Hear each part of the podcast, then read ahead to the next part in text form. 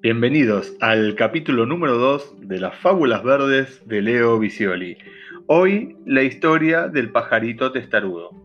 Había un pajarito que cumplía años y quiso celebrarlo con todos los animalitos del bosque. Y salió revoloteando para invitar a la gente. Entonces paró y decía, Ardillita, Ardillita, ven a mi cumpleaños en la casa del árbol. Habrá fiesta, música y mucha comida. Bueno, ahí estaré, le dijo la ardillita.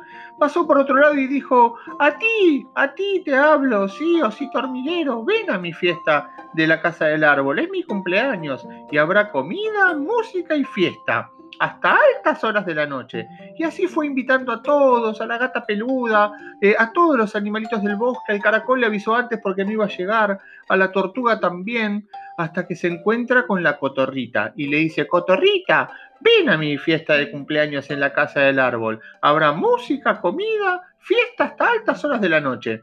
A lo que la cotorrita dijo, ni en pedo voy a tu fiesta.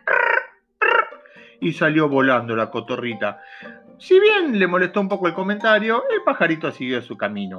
Llegó la noche, empezaron a llegar todos los animalitos a la casa del árbol y empezó el festejo del cumpleaños del pajarito. Al poco tiempo se largó una terrible tormenta. Lluvia, trueno, por todos lados. Y claro, la cotorrita que al final eh, no, no, no quiso ir a la fiesta, dijo, qué boluda, ¿qué estoy haciendo acá ahora? Estoy toda empapada. Y entonces se dirigió finalmente a la casa del árbol y golpeó y dijo, hola pajarito, reflexioné y, bueno, y quisiera estar en tu fiestita. A lo que el pajarito dijo, tómatela, ¿qué querés venir a mi fiesta ahora? Tómatela acá. Y, la lluvia era tremenda y el viento, y, estaba pobre, las plumas eran, eran chorreaban agua las, las, plumas de la cotorrita, y le dice, por favor, pajarito, por favor, abrime. Y el pájaro que no, y que no, y que no.